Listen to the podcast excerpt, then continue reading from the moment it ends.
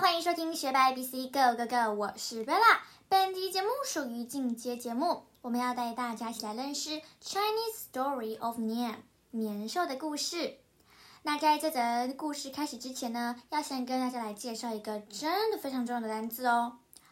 这个单字呢是 Nian，就是指年兽的意思啦。那么等会呢，会为大家导读一篇有关于年兽的传说故事，相信大家应该都已经有听过了。不过呢，想要用英文再为大家述说一次。那么呢，等一会呢，就是我们的 story time。Let's listen some story. Once upon a time, long, long ago, there was a man-eating monster called Nian. This beast lived deep in the ocean. It would sleep every day of the year, except for the last day of the lunar year when the cold winter months would turn into spring。从前很久很久以前呐、有一个食人的魔兽，叫做年兽。这只野兽呢，生活在海洋的深处。一年中的每一天呢，它都在睡觉，除了哪一天呢？除了农历年的最后一天。那个时候啊，在寒冷的冬天就会变成春天。Nian would come on land to attack and eat whatever it could find and whatever lay in its path. This was the night that everyone lived in terror.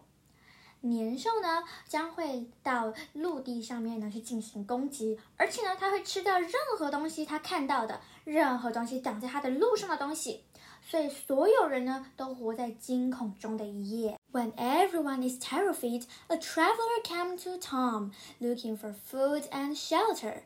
Everyone, with the except of an old lady, was far too busy packing to pay him any kindness or offer him a simple plate of dumpling or a place to sleep.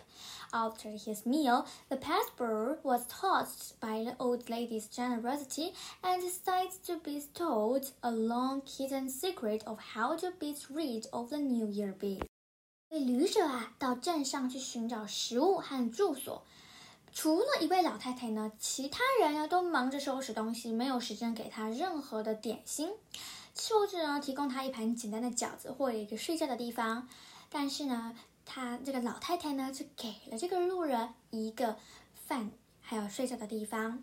吃完饭之后啊，路人被老太太的慷慨所感动了，所以决定传授一个隐藏已久的驱除年兽的秘诀。好了，故事就到这边结束了。大家知道这位旅者传授的是什么驱除年兽的秘诀吗？Please share your thinking。欢迎大家在留言中告诉我，到底是他用了什么方法来去除年兽呢？那么我们今天的 Chinese Story of Nia 就到此结束喽。学霸 ABC 各哥哥，我们下次再见，拜拜。